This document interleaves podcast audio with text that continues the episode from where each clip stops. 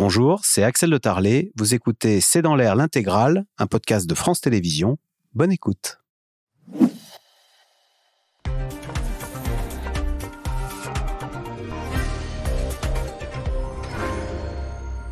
Bonsoir à toutes et à tous. Emmanuel Macron appelle à une pause réglementaire en Europe. À force d'empiler les normes environnementales, l'Europe pourrait perdre son industrie, explique en substance le chef de l'État. Une petite phrase qui fait bondir jusque dans son camp. L'eurodéputé Pascal Canfin regrette, je cite une phrase malheureuse, On ne va pas sacrifier la question environnementale à l'aune de l'enjeu économique, s'étrangle pour sa part Sophie Binet de la CGT, tandis que Marine Tondelier, chez les Verts, dénonce une approche climaticide. Question, Emmanuel Macron ne serait-il pas à la hauteur du défi climatique qui s'annonce au moment où les Pyrénées-Orientales passent en alerte sécheresse maximale avec à la clé une flopée d'interdictions. Interdiction d'arroser son jardin, de remettre de l'eau dans sa piscine, de laver sa terrasse ou sa voiture. C'est le sujet de cette émission de ce C'est dans l'air, intitulée ce soir Macron et l'environnement, une pause qui fait polémique. Pour répondre à vos questions, nous avons le plaisir d'accueillir Arnaud Gossman, vous êtes avocat en droit de l'environnement, professeur associé à Paris 1. Sylvie Matelli, vous êtes économiste, directrice adjointe de l'IRIS. Votre livre Géopolitique de l'économie aux éditions Erol. Et puis je précise que vous animiez cet après-midi, vous en revenez, une conférence pour l'IRIS qui était intitulée Les jeunes face au réchauffement climatique. Vous nous raconterez les questions et les thèmes qui étaient abordés. Julie-Marie Lecomte, vous êtes chef du service politique à France Info. Votre livre L'Élysée, visite privée, c'est aux éditions de l'Archipel.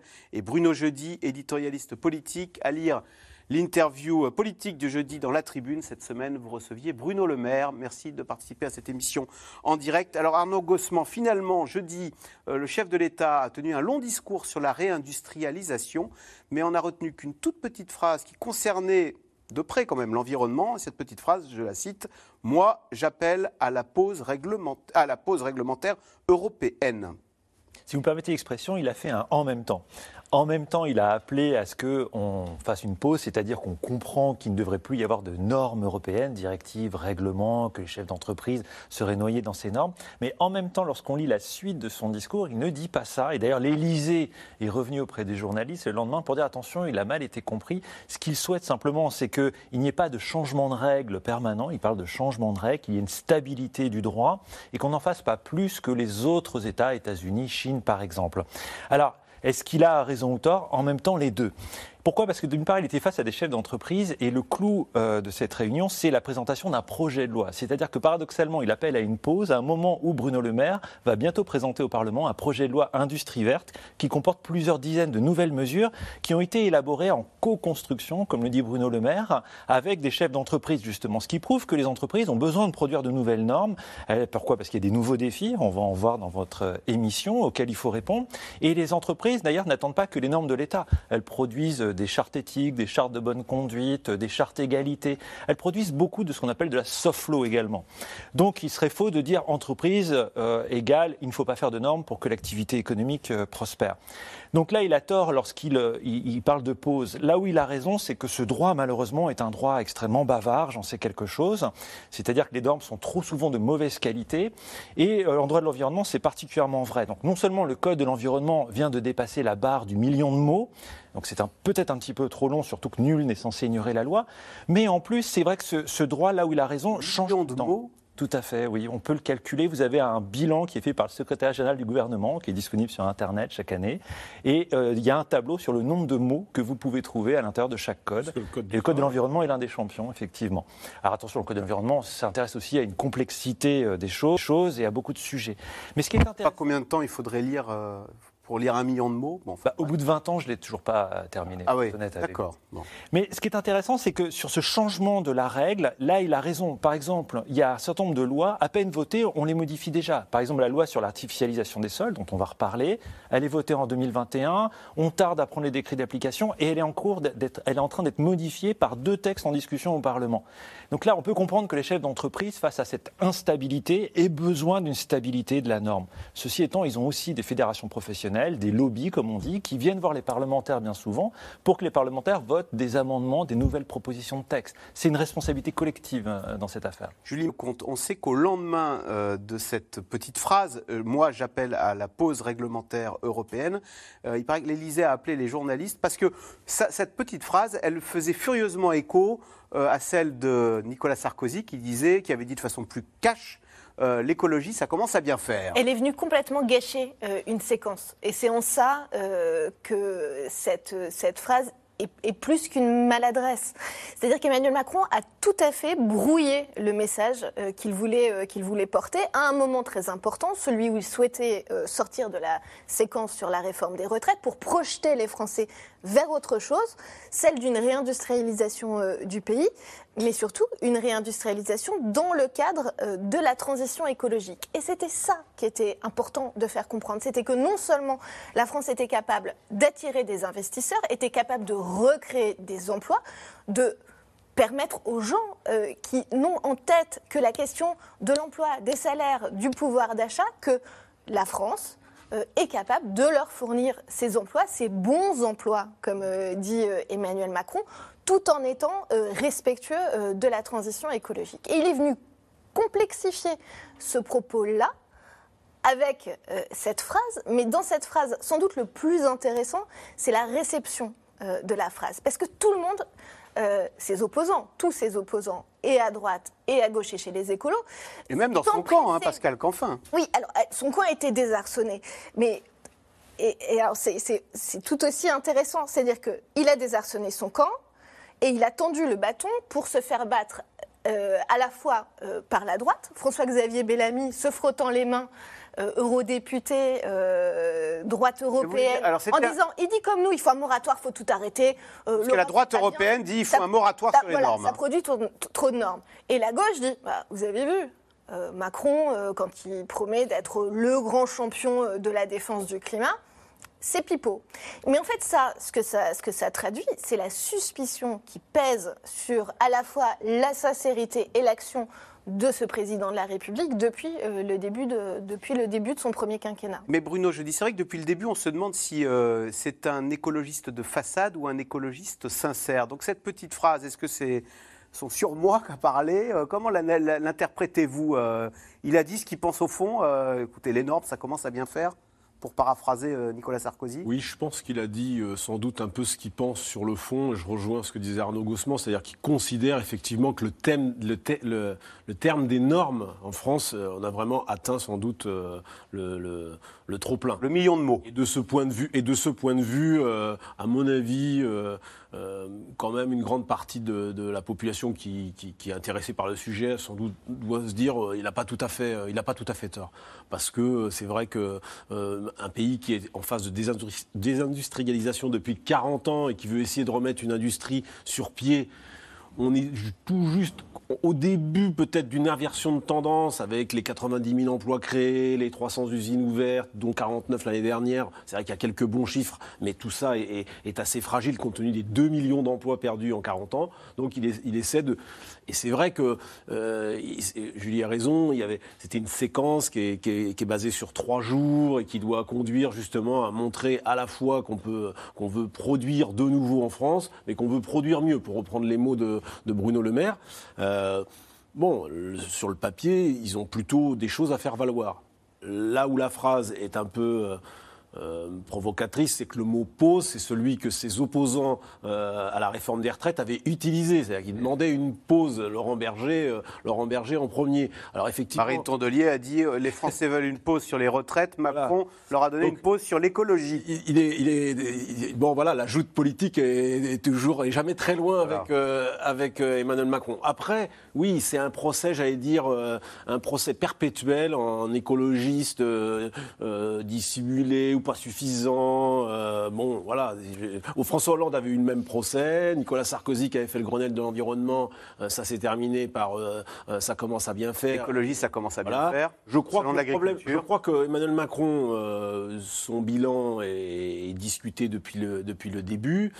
il a eu six ministres de la transition, il n'a pas eu de chance. Ça a très mal démarré, enfin avec le crash de, de, Nicolas Hulot. Et depuis, il y a une espèce d'image un peu de biaisée sur son action. C'est-à-dire qu'en gros, euh, il n'en fait pas assez. Mais ça, c'est ses opposants qui disent ça, ses opposants écologistes. Et de toute façon, ils n'en feront jamais assez pour, euh, pour les, écologistes. Peut-être d'ailleurs qu'il faut, il faut sans doute. Il y a une quête de radicalité. Oui, il y a une quête de radicalité. On est, de, de toute façon, il n'y en aura jamais assez. En même temps, dire qu'il n'a rien fait, que c'est faux, c'est faux également. Euh, il, a, il, il, a un bilan à faire valoir. Le problème en écologie, contrairement sur l'écologie, la transition écologique, contrairement à d'autres sujets, c'est que ce que vous faites, ben, ça se voit beaucoup plus tard. C'est-à-dire que euh, c'est difficile euh, d'avoir des résultats euh, immédiats, rapides.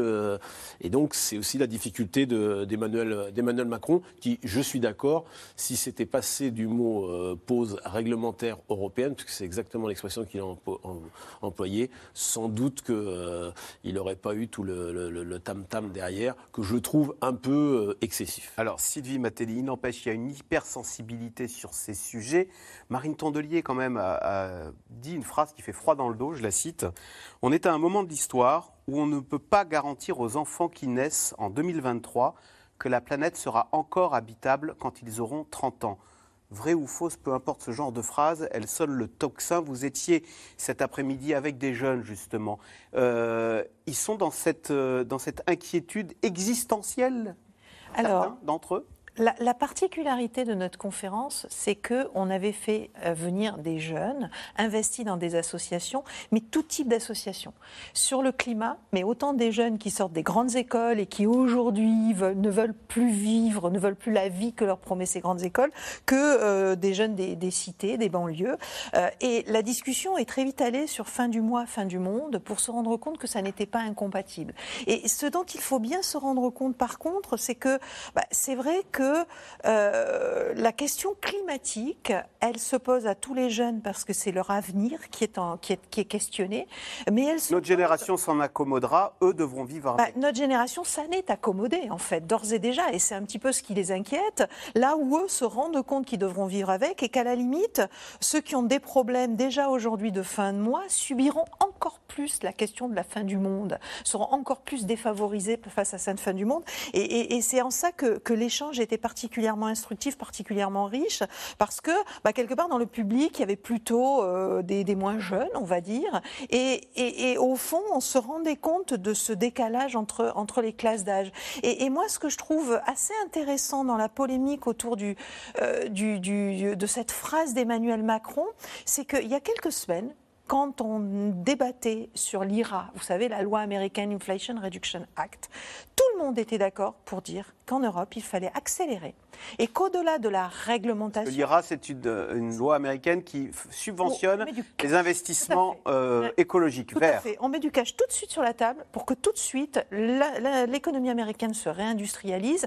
mais se réindustrialise vers la transition énergétique et, la transition écologique. Et donc, il y, avait, il y, a, eu cet accord à peu près euh, de faire ce constat qu'en Europe, on avait mis en place plein de choses, on était moteur sur plein de choses, mais qu'aujourd'hui, il fallait aligner des, chèques, en fait. Il fallait aligner des moyens. Et, en fait, c'est un petit peu aussi ce qui a été dit. Alors, je suis d'accord que la pause réglementaire, c'était, maladroit, mais c'est une pause, c'est pas un arrêt, c'est pas un retour en arrière. En plus, dans le, euh, doute qui pèse sur l'engagement euh, d'Emmanuel Macron, vous l'avez tous très bien dit, on peut se demander si c'est une dérégulation qui est attendue derrière tout ça. Ces ministres l'ont pas servi d'ailleurs, hein, parce que ces ministres sont allés plus loin dans leurs déclarations et ont amplifié la polémique. Moi, ce qui m'a le plus étonné, et, finalement que j'ai trouvé le plus maladroit, j'ai écouté tout le discours. C'est 1h37 le discours. Enfin, pas le discours, mais il y avait une conférence avant, ça dure 1h37. Cette phrase, elle arrive à 1h33, donc 4 minutes avant la fin. Elle sort un peu du chapeau. Moi, je savais qu'il l'avait dit. Il sort un peu de son texte d'ailleurs. Il sort un peu de son texte, tout à fait. Elle sort complètement du chapeau. Alors même que, et pour un président qui se veut pro-européen, je trouve que c'était maladroit de parler de cette pause réglementaire en accusant l'Europe.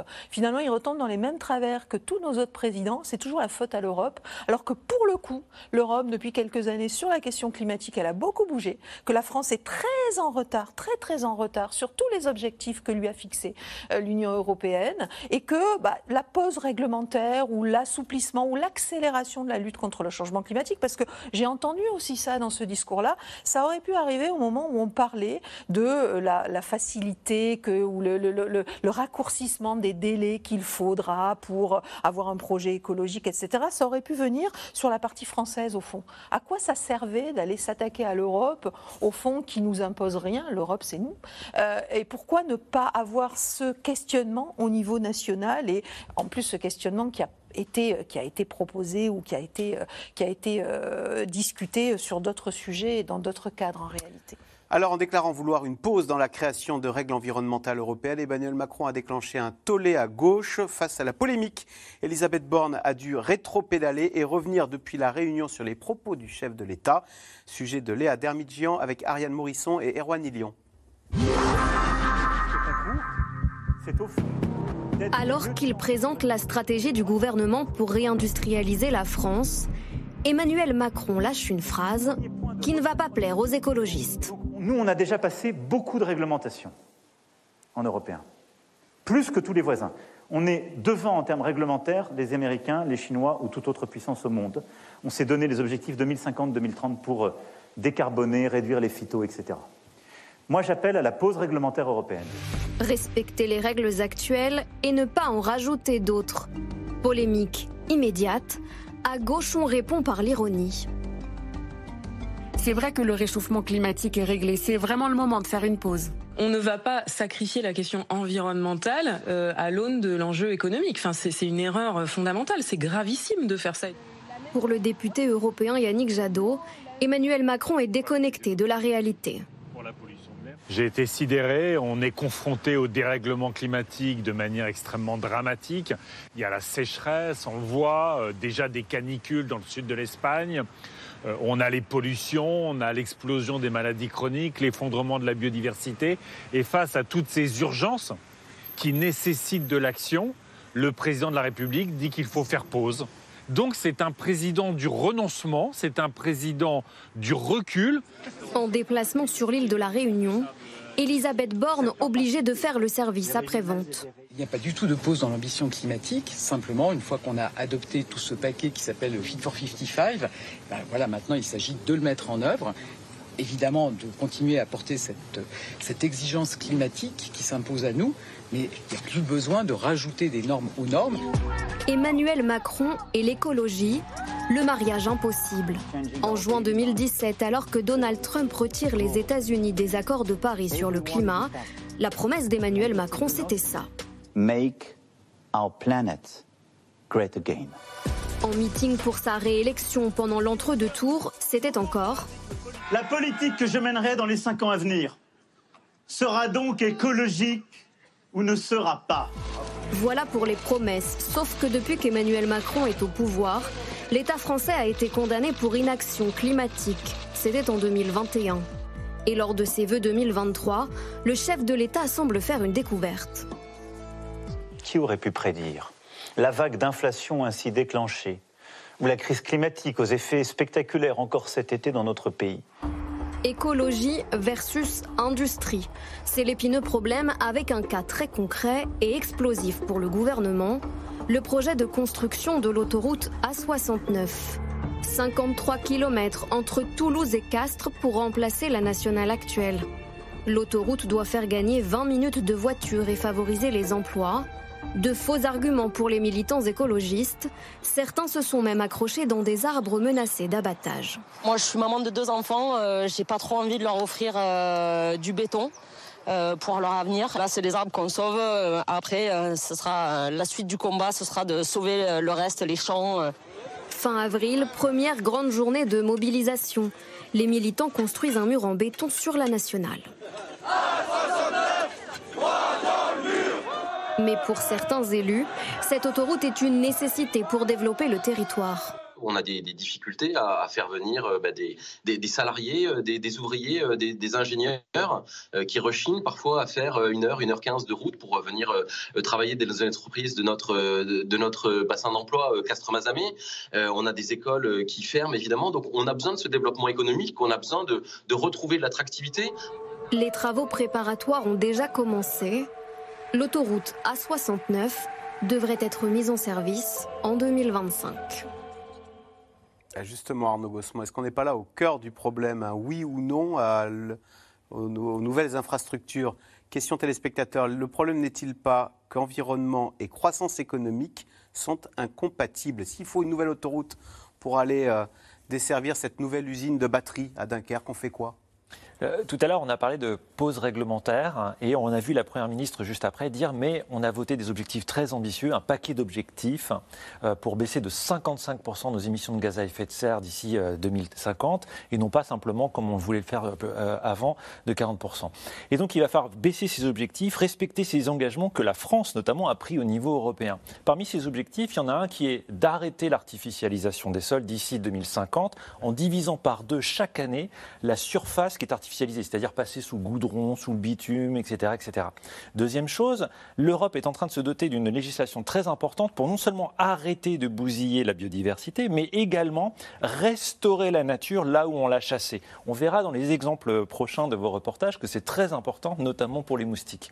Donc, au niveau européen, nos ministres ont toujours des engagements, des discours très écolos. Il faut avancer. Quand ils reviennent à Paris, ah mince, il y a des élus locaux qui veulent leur autoroute. Ah mince, ils veulent leur usine là, etc., etc. Et donc il y a effectivement cette schizophrénie de nos élus euh, nationaux qui, au niveau européen et devant les autres États, prennent des engagements très importants. Et lorsqu'ils se retrouvent face à ce type euh, de polémique, euh, vous remarquerez que l'État est totalement absent, ne se prononce pas, laisse les élus se dépatouiller avec des militants dont certains effectivement versent dans la radicalité. Mais on peut comprendre aussi l'inquiétude des gens qui se disent pourquoi faire une autoroute alors qu'on nous bassine tous les jours au journal pour nous dire attention, le changement climatique c'est une réalité, il y a des crues, il y a des inondations, ça se passe mal. Donc là, il y a une contradiction. Soit on veut y aller et il faut développer la croissance des entreprises dont l'activité est favorable à l'environnement, économie d'énergie, bâtiments à performance énergétique, énergie renouvelable. Dieu sait s'il y a des secteurs dans lesquels au contraire la France est totalement à la traîne, pendant qu'au contraire nos concurrents américains ou chinois, eux, investissent, que ce soit le véhicule électrique ou que ce soit les énergies renouvelables. Donc il faudrait que l'État ait enfin une, politique claire, et plutôt que d'appeler une pause européenne, qui dise comment est-ce qu'on va décliner en France concrètement les, les, engagements que nous avons pris à Bruxelles pour être crédibles. Parce que le problème, c'est que lorsqu'Emmanuel Macron parle euh, de pause réglementaire, il dit oui, mais c'est pas normal. Les autres États, vous avez entendu ce qu'il a dit, en font moins que nous et ils appliquent moins ces grands objectifs que nous. C'est faux. C'est faux. La France n'est pas le bon élève en matière d'application de la législation européenne Alors, et internationale. A, euh, Emmanuel Macron a comparé aux Américains et aux Chinois. C'est vrai qu'on se dit qu'il y a plutôt moins de pétrole chez nous qu'aux États-Unis et plus du respect des normes environnementales qu'en Chine. Euh, je, par rapport. Au, non? Alors déjà, ça dépend des secteurs et ce qu'on prend. Euh, aux États-Unis, tout n'est pas à jeter non plus. Ils ont une politique aussi de conservation des grands espaces et des parcs nationaux dont on pourrait s'inspirer. Et sur les énergies renouvelables, ils sont loin devant nous. Quand on parle de croissance économique verte, je parle sous contrôle. Il y a des leçons aussi à prendre. Il ne faut pas toujours penser qu'on est meilleur que les autres. Je parlais au niveau européen. Au niveau européen, que ce soit en matière de phytosanitaire, de chasse ou d'énergie renouvelable, nous sommes parmi les cancres de l'Europe. Alors, Julie-Marie Lecomte, en fait, derrière cette problématique, euh, je reprends la question téléspectateur. Le problème n'est-il pas qu'environnement et croissance économique sont incompatibles? Au fond, euh, si on pense que oui, il faut être décroissant C'est la question. C'est ça la vraie question. Voilà. C'est celle Alors, modèle. Exposez-nous euh, les, termes de cet enjeu. En fait, c est, c est le, la vraie question, c'est ça. C'est est-ce que la croissance euh, peut être euh, peut être verte? Est-ce que les deux sont compatibles? Est-ce qu'on peut être à la fois productiviste euh, et écolo? Les écologistes, ils vous disent, bah, au fond, non. Euh, et Emmanuel Macron leur Donc dit, ils prônent un retour à l'âge de pierre, les bah, écologistes, en, en caricaturant. Vous vous souvenez, vous vous souvenez de la, la, la petite phrase sur les Amish? C'est ça, c'était ça qu'on qu touchait du doigt. Mais on dit l'État ne sait pas expliquer ce qu'il veut. Est-ce qu'il veut des autoroutes? Est-ce qu'il veut des voitures électriques? Mais en fait, c'est aussi euh, les Français, euh, collectivement, qui doivent être capables de, de dire et d'exprimer clairement quel est leur, euh, quel est leur choix, quel est leur, euh, leur, leur le modèle euh, qu'ils souhaitent voir advenir. Parce que je vous rappelle que ni Yannick Jadot ni Jean-Luc Mélenchon Ils ont du mal à assumer deuxième tour la de, la, décroissance. de la présidentielle. Est-ce que les écologistes assument aujourd'hui le, le, le, cette politique décroissante oui, Et ça a été assez clair dans les réactions à la, la, à la phrase sur la, la pause, sur la pause réglementaire mais il faut quand même se souvenir euh, de la crise des Gilets jaunes qui nécessairement a, a marqué l'action du gouvernement. C'est-à-dire que euh, des gens à qui on dit on va, euh, on va mettre en place une, taxe carbone disent bah, non, on n'est on pas prêt, on n'est pas prêt à, l'accepter. Alors Bruno Jeudi, si, euh, la si les écologistes assument la décroissance, décroissance, c'est avoir moins. Alors, on pourrait dire c'est puni, euh, c'est pas l'écologie punitive, mais c'est au moins l'écologie euh, euh, asset, quoi.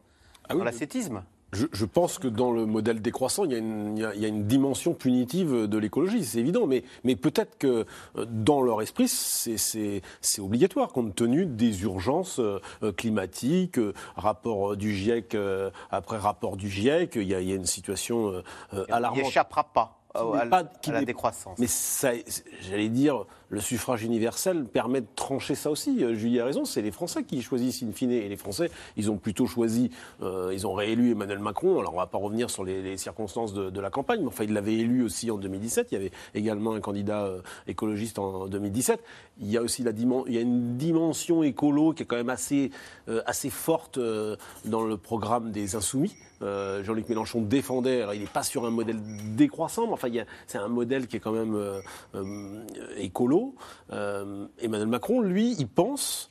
Bruno Le Maire, il a, il a cette formule, il dit nous devons faire de la France la première puissance industrielle décarbonée. C'est l'objectif qu'il qu'il pose euh, dans le texte qu'il portera, qui sera soumis au Conseil des ministres le 16 mai, ce fameux texte de l'industrie euh, de l'industrie verte. C'est ce qu'il pose. Il est adepte de la croissance verte. lui. Oui, lui, ils pensent, ils pensent, eux, ils défendent l'idée que c'est possible. Et, et c'est vrai que ils ont ajouté, Emmanuel Macron, dans son discours, son long discours, hein, il y a aussi, je trouve, une dimension de protectionnisme vert, mais au niveau européen. Quand il dit euh, le bonus automobile, réservé pour ceux qui, les Français, les ménages qui achèteront des voitures électriques, on va euh, le revoir pour que ce soit dirigé vers les voitures qui sont produites en Europe.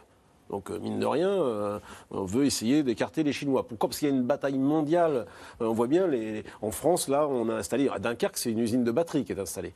Il y a 4 ans, on ne produisait pas une seule batterie électrique en France. Donc la France essaie, au fond, de quand même de. La France et l'Europe essaient de rattraper ce retard en, la matière, puisque la Chine est le premier producteur de, voitures, électriques au monde. Donc c'est ça aussi qui se, qui se joue. Donc cette dimension protectionnisme vert, faut aussi, ça fait partie des éléments pour expliquer qu'on peut euh, continuer la croissance et ne pas euh, euh, imaginer qu'il n'y a que le modèle décroissant qui nous permettra de, de survivre sur la planète. Sylvie Matelli, ce sont deux modèles. Les uns, certains économistes disent la décroissance, c'est la seule façon de sauver la planète. D'autres disent non, il y a une croissance verte qui est possible. Et, je trouve que ce débat, il nous montre toute l'incertitude qu'on a et la difficulté qu'on a aujourd'hui à appréhender euh, ce que va être le changement climatique et ses conséquences.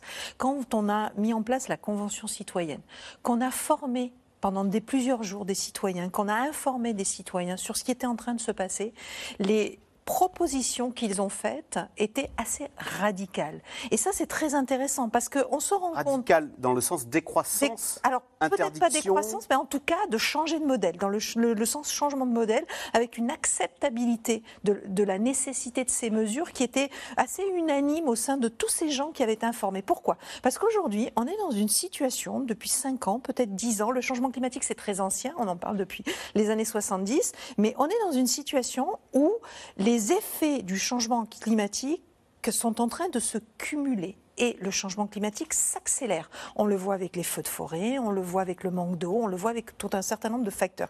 Donc je suis incapable aujourd'hui de vous dire si il faudra aller à la décroissance ou pas, ou si on pourra se contenter d'un autre modèle. Et je crois que les électeurs, parce qu'on n'est pas suffisamment informés, parce que c'est très compliqué, parce que c'est très technique, sont pas les mieux placés pour le savoir. Ce qui est certain, ce qui est certain, c'est que la décroissance, moi économiste, si je regarde le PIB par habitant global, mondial, parce que c'est quand même un problème mondial, il est aujourd'hui autour de 10 000 dollars par an et par habitant. 10 000 dollars par an et par habitant, ça veut dire deux scénarios. Premier scénario, on arrête tout, statu quo. Donc nous, Européens, Américains, Occidentaux, on reste avec nos plus de 40 000 dollars par an et par habitant et on vit comme ça. Et puis bah, les gens qui, qui crèvent encore de faim, on les laisse, c'est pas grave, euh, on, on laisse comme ça. Soit on se dit non, on peut pas se satisfaire de ça. Et donc on accepte de réduire, ça veut dire finalement de, de permettre à certains de se développer et d'approcher des 9 000. Et puis nous, bah, on réduit, peut-être qu'on divise par deux, peut-être qu'on divise La par trois. ça pourrait être pour C'est nous. ça, ça la difficulté, c'est ça. Est-ce que vous accepteriez de diviser votre salaire, votre revenu par deux ou par trois? Par contre, ce qui est certain, c'est que la croissance économique, c'est c'est la, c'est somme des valeurs ajoutées.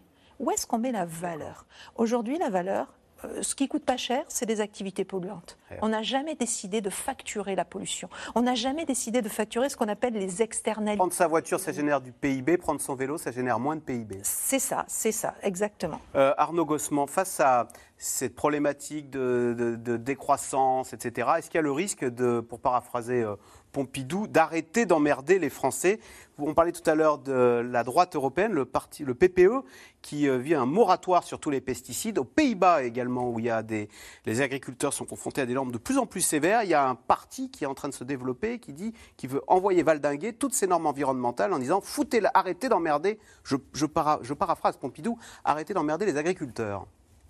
Alors, oui, effectivement, Pompidou, euh, s'adressant à Jacques Chirac, euh, lui avait indiqué qu'il souhaitait que le gouvernement euh, produise un petit peu moins de normes.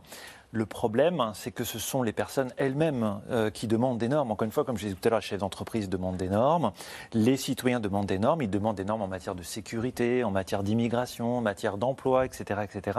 Donc en fait, on est tous responsables de la production des normes. Il y a des nouveaux défis aussi, par exemple écologistes, qui demandent de nouvelles normes également. Mais vous ne voyez pas arriver le- le- l'effet boomerang de gens qui, justement, demandent moins de normes En fait, ça veut rien dire. Si vous voulez, pour un juriste, euh, la nature a horreur du vide, le juriste aussi. Il y a euh, moins de- pas de normes, c'est déjà une norme. hein. Donc en fait, ça, ça ne veut rien dire. Le problème est un choix des normes que vous vous imposez ou pas, et comment vous les rédigez, comment vous ne les rédigez, ou si vous les rédigez différemment. Mais on voit qu'à chaque fois que l'État, par exemple, produit moins de normes dans un secteur, c'est rempli de manière spontanée par le privé. Aujourd'hui, par exemple, Trump a réautorisé euh, la- le forage en Alaska. de... Je donne un exemple. Vous allez sur Internet, n'importe quel achat que vous allez faire, on va vous faire remplir des contrats, des conditions générales de vente qui font des kilomètres. On va vous demander d'aller jusqu'en bas, de les accepter. À chaque fois que vous allez sur un site, on vous informe du RPGD. Je veux dire par là que vous trouvez que c'est efficace ça, en termes de normes? On a bien conscience de ce qu'on signe et de ce qu'on ne signe pas? Sociologiquement, en fait, euh, dans une société où la confiance baisse, les citoyens, soit par le contrat, soit par la demande de loi, demandent de plus en plus de normes. Les républicains qui aujourd'hui s'insurgent contre les normes, en fait, ils s'insurgent contre certaines normes, ils aimeraient en voir d'autres. Et lorsque Nicolas Sarkozy était au pouvoir, il a produit tout autant de lois, on en produit à peu près une cinquantaine par an, que euh, ses successeurs, François Hollande. Vous me disiez tout à l'heure, vous avez remarqué que c'était peut-être un peu bavard quand on a un million de mots dans le code Je environnemental. parle de la qualité de, de la, de la loi. C'est vrai que le problème, c'est que l'État est face à des injonctions contradictoires.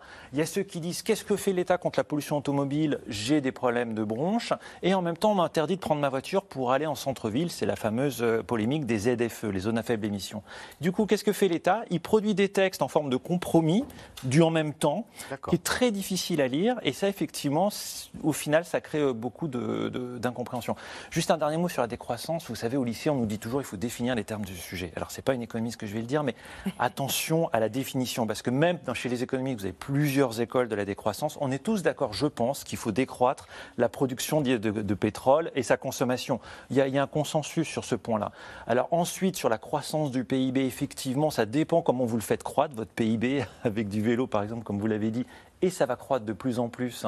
Euh, il y a un plan vélo qui a été euh, justement mis en place par le gouvernement, et il faut dire quand ça va bien, qui est ambitieux, qui a été salué par les fédérations euh, des cyclistes. Et voilà, euh, faire croître les économies d'énergie, les énergies renouvelables, ce qui est bon pour notre santé ou l'agriculture bio, je ne pense pas que même les républicains n'ont pas l'air contre. hein. Euh, à l'inverse, décroître la production d'hydrocarbures, oui aussi. Vous voyez, décroissance est devenu une sorte d'épouvantail. Si on rentre dans les, déta- les- les- les détails, c'est beaucoup plus consensuel. Alors, si des pluies abondantes sont tombées sur certaines régions en ce début du mois de mai, d'autres ont été placées cette semaine en crise sécheresse avec des restrictions d'eau. En Espagne, où la situation est encore plus critique, le gouvernement a adopté un plan de 2 milliards pour lutter contre le manque d'eau. Sujet d'Anne Maquignon et Benoît Thébault. Une semaine de pluie, rien d'anormal au printemps. Les averses sont même les bienvenues, après un mois d'avril particulièrement sec. À Tréal, dans le Morbihan, cela faisait longtemps que Thierry Couet n'avait pas vu le ruisseau de son village aussi haut. Il coule plutôt bien puisque habituellement à cette saison-ci, euh, il a à peu près euh, moitié moins de débit que ça. L'agriculteur cultive de l'orge, ses champs sont particulièrement verts. Le voilà rassuré. Il y a suffisamment d'eau, de soleil, euh, la plante est suffisamment alimentée pour espérer avoir une euh, récolte euh, intéressante, oui. Mais cette pluie qui va sauver ses cultures manque cruellement ailleurs. Le niveau des nappes phréatiques est jugé trop bas dans une soixantaine de départements et alarmant même dans le sud du pays. Et ce n'est pas la pluie du printemps qui va changer la donne. À cette époque de l'année, la végétation en pleine croissance capte toute l'humidité. Dans les Pyrénées-Orientales, la situation est tellement critique que le département est placé en situation de crise, au moins jusqu'au 13 juin. Les rivières sont à sec, les sols craquelés et les cultures des agriculteurs déjà en souffrance. Pascal Mayol cultive des pêches et des abricots. Il constate les premiers dégâts. Le bourgeon terminal, normalement, cette saison, euh, ce morceau de rameau-là, il devrait arriver par ici. Et il pousse un tout petit peu, mais normalement, c'est rouge très vif. Si euh, on n'a pas suffisamment de pousses, on n'aura ni la récolte 2023 ni la 2024. Ça, c'est ce qui, c'est notre plus grosse crainte. Et au-delà de ça, euh, j'ose même pas y penser, perdre les arbres. Là, là si, si, on perd nos arbres, euh, c'est sûr qu'on s'en relève pas. Une situation plus inquiétante encore en Espagne. 32 mois de sécheresse. Le pays risque, selon les Nations Unies, de devenir une zone désertique. Alors il faut s'adapter. Les autorités débloquent 2 milliards d'euros et les communes instaurent des restrictions. Ici, les robinets d'eau sont coupés entre 22h et 7h du matin. Quand je rentre du travail à 20h, je douche les filles et j'ai encore un tout petit peu de temps. Et si je finissais plus tard, je ne pourrais pas doucher mes enfants. Autre conséquence de la sécheresse, un nombre record d'incendies. 54 000 hectares de forêt ont déjà brûlé cette année en Espagne. Même panorama désolant au Canada, dans l'Alberta, à l'ouest du pays. Après un printemps chaud et sec, 410 000 hectares sont partis en fumée cette semaine. Cheryl Harris louait ici des canoës aux touristes avant les incendies. C'était la cabine de sécurité. Là, il y a les escaliers qui mènent à la cabine principale. Ouais, il n'y a plus rien. Aucun mot ne peut exprimer ce qui se passe dans ma tête, dans mes pensées. C'est une dévastation totale. Ici, les brasiers sont éteints, mais l'inquiétude règne encore. Ces éleveurs de bovins surveillent les endroits encore chauds, en attendant désespérément la pluie. Je ne pense pas que nous puissions baisser la garde, parce que je ne sais pas ce que l'avenir nous réserve avec toutes ces cendres encore fumantes et ces conditions de sécheresse. Nous avons connu une sécheresse de deux ans, comme d'autres régions. Et c'est ce qui nous préoccupe encore tous. Des températures élevées et un temps sec sont prévus la semaine prochaine. Le combat n'est donc pas encore gagné pour les pompiers. Ils ont reçu le renfort de 300 soldats de l'armée. Alors, question téléspectateur euh, Arnaud Gossement, c'est Alain en Seine-Saint-Denis. Les pluies qui sont tombées depuis le début du mois de mai sont-elles suffisantes pour remplir les nappes phréatiques? C'est vrai qu'il y a un grand paradoxe parce qu'il pleut sans discontinuer depuis euh, plus d'un mois et on parle de. Alors, il n'a pas plu sur le pourtour méditerranéen, mais enfin, on parle de sécheresse au moment où il pleut euh, à grosses gouttes. Dans les Pyrénées, par exemple, au moment où je vous parle, il y a euh, la, partie atlantique des Pyrénées fait l'objet d'une alerte en vigilance orange aux inondations et aux crues. Et les Pyrénées orientales, on le voit depuis un mois, sont l'objet d'une très grave sécheresse. On a vu cet abricotier, par exemple, en détresse. Et euh, on a également des incendies euh, de plusieurs dizaines d'hectares qui ont frappé cette région-là. Donc on a un phénomène à la fois de grande sécheresse sur des sols qui sont très très abîmés, très asséchés et qui sont également trop bétonnés, pollués, qui ne sont pas suffisamment respectés. Et lorsque vous avez ensuite euh, des phénomènes de pluie, eh bien effectivement ces pluies, eh euh, on peut entraîner des mouvements de terrain, peuvent se gorger de terre, peuvent entraîner des inondations, des destructions matérielles, etc., etc. Donc le, le problème c'est pas il faut qu'il pleuve et ça ira mieux. Il faut que toute l'année, sur des décennies en réalité, on revienne au cycle de l'eau, puisque aujourd'hui le cycle de l'eau est l'une des limites planétaires que nous avons dépassées, c'est-à-dire que l'homme effectivement par son action à la surface du globe, a perturber ce cycle naturel de l'eau. Et ça veut dire qu'il va falloir revoir toute notre politique publique. C'est ça qui est à la fois euh, un peu angoissant parce que la tâche est immense, mais en même temps qui est très intéressante. Avec une idée clé, il y a une loi sur les sols qui est en cours d'élaboration. Là, il faut surtout pas faire de pause au niveau européen. Et une autre sur la restauration de la nature. Avec cette idée qu'il faut fiche la paix à la nature. Et ça, c'est très intéressant. En ville, par exemple, on va devoir lutter contre les îlots de chaleur. On en a beaucoup à Paris, qui est une ville très très dense. Il va falloir, euh, il va falloir retirer du béton. Permettre à la nature de se redéployer sans forcément une action de l'homme, la laisser faire. La restauration de la nature, c'est pas simplement créer du vivant euh, dans un jardin à la française. Et ça, c'est une petite révolution qui est en train de se traduire au niveau européen, qui va être déclinée ensuite euh, sur les territoires. Il va falloir s'adapter à cette révolution du vivant, c'est-à-dire non pas avoir de la nature qu'on va visiter le, week-end euh, au Bois de Vincennes par exemple, et vivre dans Paris tout bétonné. Il va falloir cohabiter. En attendant Julie-Marie Lecomte, euh, les Pyrénées-Orientales euh, sont les premières à être en les premières, je dis ça parce que d'autres départements pourraient suivre, à être en alerte sécheresse maximale. Ça veut dire quoi? Alors, je vais vous le dire, moi, parce que ça veut dire euh, interdiction d'arroser les pelouses, interdiction d'arroser les ronds-points, les espaces verts, les jardins, les jardinières publiques ou privées, interdiction d'acheter une piscine hors sol, interdiction de remplir ou de remettre à niveau l'ensemble de ces piscines, avec le, un maire qui dit, eh bien voilà, on n'aura plus de piscine cet été. C'est à Paris idiot, mais ils disent, avec l'évaporation, le niveau d'eau des piscines passera en dessous des skimmers de filtration. C'est-à-dire que bah, l'eau de votre piscine risque de tourner. Ça peut paraître bêtement bourgeois de s'inquiéter de tout ça, mais on parlait de l'acceptabilité de ces mesures. Euh, on va voir débarquer, on voit débarquer des polices de l'eau maintenant dans les Pyrénées. C'est pas, pas que bourgeois, parce que par exemple, il y a une question qui se pose, c'est celle de, et elle est posée par un certain nombre d'élus, c'est celle de l'irrigation des jardins familiaux. À un moment où euh, ben, des gens finalement font dépendre quasiment euh, en cette période de crise leur subsistance de ce qu'ils réussissent à planter dans ces jardins et donc du coup se demande s'il ne faudrait pas des, dérogations. Au-delà de ça, moi ce qui me frappe, c'est que je ne sais pas si vous vous souvenez de l'été dernier. Euh, c'était à la fois hier et il y a, très longtemps, on a, ce sentiment-là, parce que euh, l'été dernier, on a connu des, incendies sans précédent euh, en France. Et moi, je travaillais au mois d'août et on avait tous le sentiment qu'on allait, on allait sortir de cette période-là et que là, ça y est, il, allait se passer quelque chose. Emmanuel Macron avait été réélu, il avait nommé euh, une première ministre euh, chargée de la planification euh, écologique.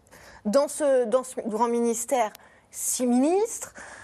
bon, on s'est dit, là, les Français ont compris, il faut y aller on va y aller et ça va bien se passer, c'est-à-dire l'acceptabilité des mesures, si on la compare justement euh, à ce qui a pu se passer au moment de la, crise des Gilets jaunes, elle va être bien plus forte à la rentrée.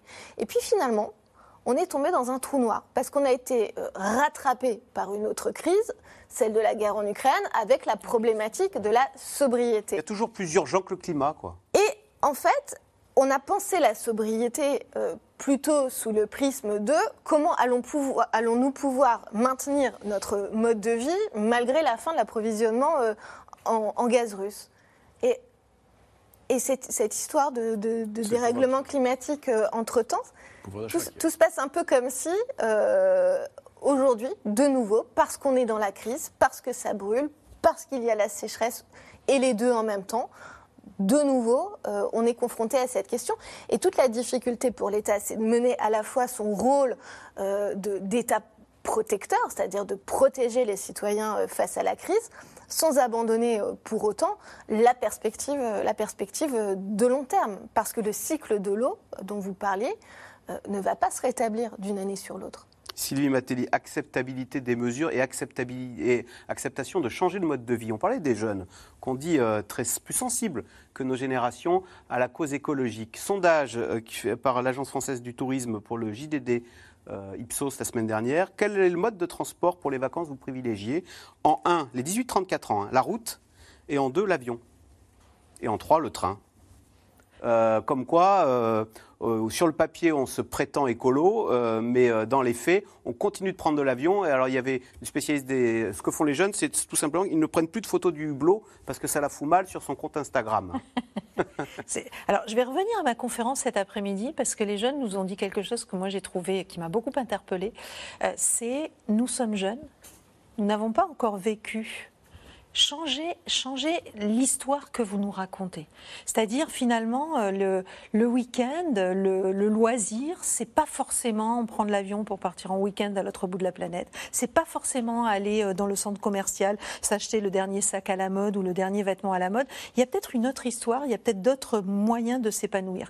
Et en fait, c'est vrai que si on regarde un petit peu ce qu'on a fait ces 50 dernières années, puisque c'est à peu près depuis 50 ans qu'on nous alerte sur le changement climatique, Moi, j'aime bien rappeler, d'ailleurs, petite parenthèse, que la conférence de Rio en 1992, c'est la conférence internationale qui a attiré le plus de monde de toutes les conférences qui ont jamais été organisées avant et depuis.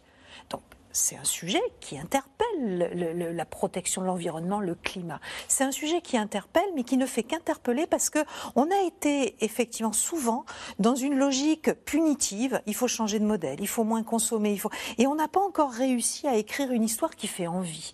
Et vous savez, quand on fait des politiques publiques ou en économie, quand on apprend la politique publique, il y a deux façons de faire de la politique publique. Il y a la contrainte et il y a l'incitation. Et, et je, la carotte ou le bâton. Et, je, je pense que je pense qu'il faut apprendre à raconter une histoire qui fait envie. Euh, les villes vertes, les villes où il y aura de la nature, on, va, on commence à le voir à Paris, hein, le béton qui est cassé à certains endroits pour mettre de la verdure, pour mettre des fleurs. Au printemps, on voit les fleurs, on redécouvre qu'au printemps, ça fleurit, etc. etc. Bah, c'est plutôt sympa quand même. C'est plutôt sympa. C'est pas que du négatif. Mmh. Euh, Bruno Jeudi, pour revenir sur euh, ce que disait Julie-Marie Lecomte, euh, c'est vrai qu'Emmanuel Macron, en, le 25 août, avait dit l'ère de l'abondance est terminée. Mmh. Et il avait dit que le deuxième quinquennat sera écologique ou ne sera pas. Et puis patatras, il y a eu cette petite phrase qui a fait beaucoup jaser, c'était lors de ses vœux euh, quand il a dit euh, qui pouvait prévoir, je n'ai plus la phrase exactement, qui pouvait prévoir une telle crise climatique au sujet de cet hmm. été. Euh, et tout le monde a dit, bah si, tous les rapports du GIEC le disent depuis Des, mois et des années. Il y a toujours ce, soupçon qu'Emmanuel Macron, l'écologie, ça n'est pas son ADN, ça n'est pas son histoire. On a beau avoir un président jeune, il ne vient pas de, de il vient de la croissance à l'ancienne. Oui, de toute façon, euh, son, son, ADN politique, c'est quand même le, productivisme et euh, c'est son ADN politique. Alors, c'est vrai que la, la, phrase de, du 31 décembre euh, avait fait bondir pas mal d'écologistes. Et, là encore, je ne sais pas comment il a écrit son texte ce jour-là, mais on n'avait pas. Qui aurait pu prédire la crise climatique Voilà. On n'avait pas compris qu'il puisse dire quelque chose qui forcément allait être. Euh, Toujours des petites phrases qui trahissent. Oui. en revanche, celle du, euh, celle du mois d'août était plus intéressante parce qu'au fond, il traduisait quelque chose de fond.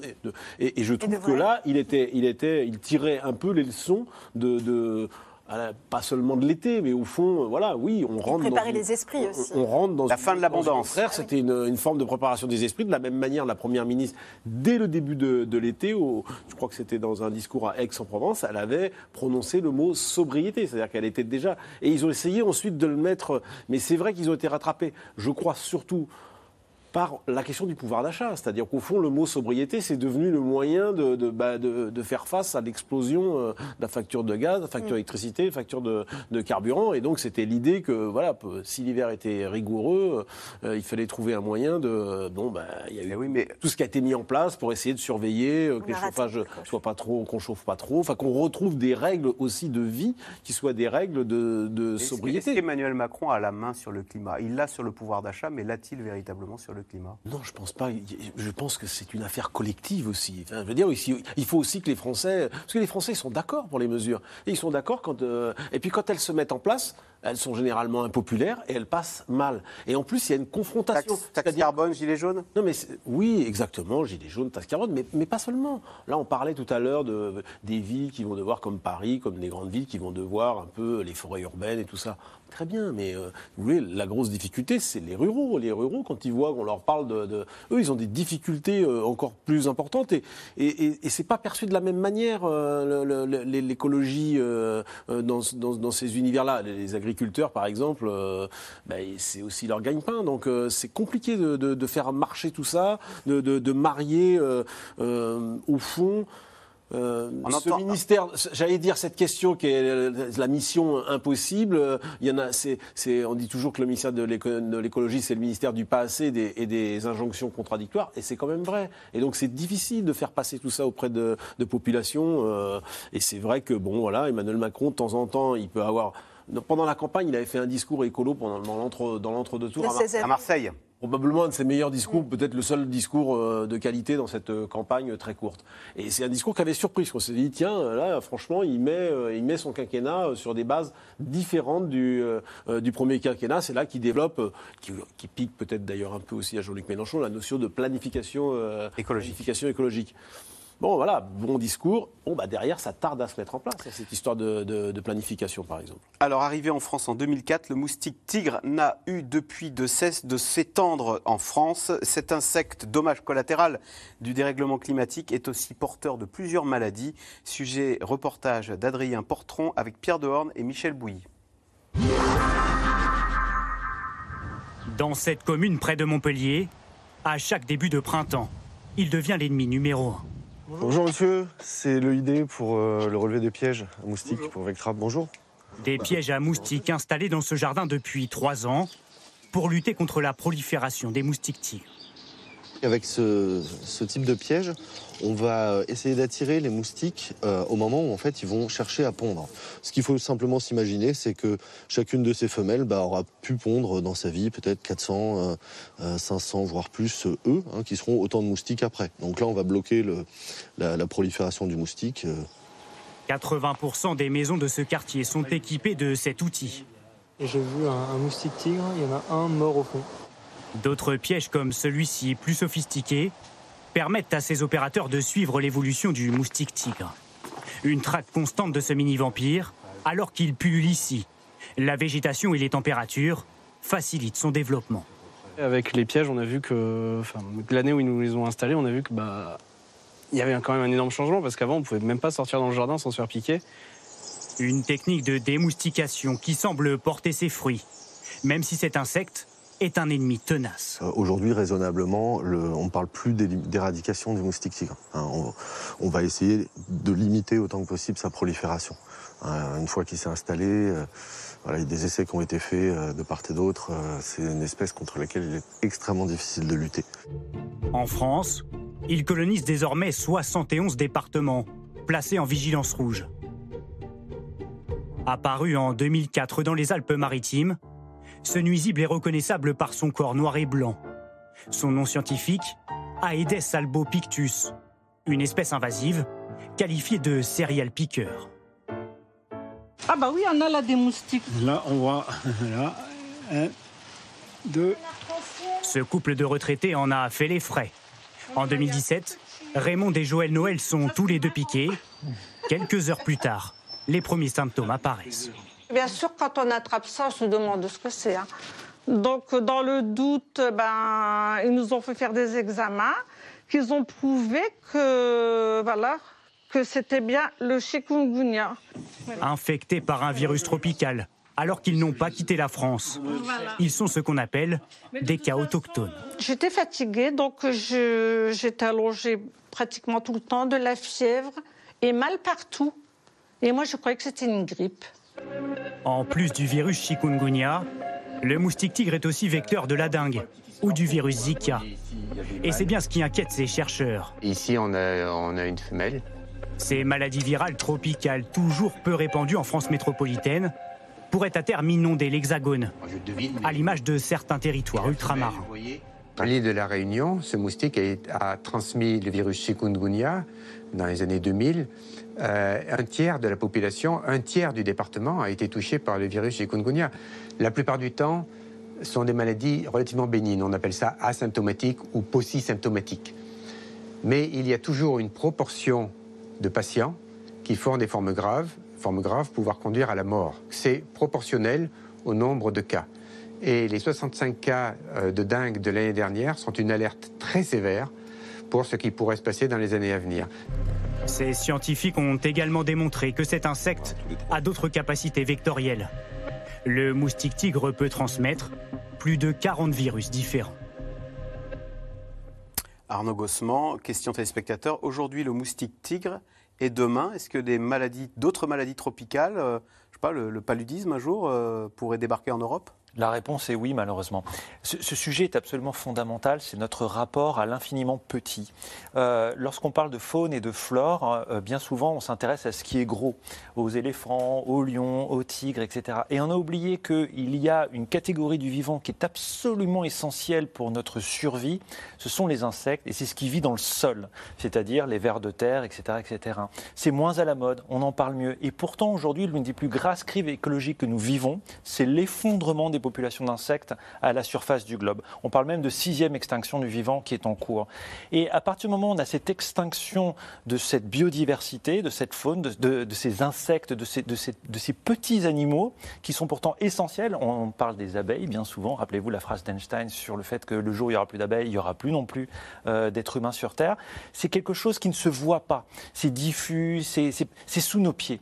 Et donc ça nous intéresse beaucoup moins. Et qu'est-ce qu'il faudrait faire? Eh bien il faudrait, euh, je me répète, arrêter de bétonner ou bitumer les sols, parce que si on fait ça, non seulement on fait disparaître ces insectes, mais on en fait venir d'autres qui, eux, nous sont clairement hostiles. Pourquoi est-ce qu'on a des moustiques tigres aujourd'hui en France? Les moustiques tigres adorent les zones urbaines. Ils aiment les coupelles de vos plantes dans lesquelles vous allez laisser croupir de l'eau. Ils aiment le béton et l'eau stagnante. Et à partir du moment où ils sont dans un environnement de béton et d'eau stagnante, ils prolifèrent. Alors il y a deux ans, c'était juste quelques départements du sud qui étaient concernés. On en a eu d'abord près de Menton, on en a eu ensuite dans l'Hérault. Aujourd'hui, vous en avez près d'une soixantaine. Ça remonte jusqu'au Val d'Oise aujourd'hui maintenant, les moustiques tigres. Et effectivement, ils sont transporteurs d'arboviroses, des maladies comme euh, la dengue ou comme le chikungunya.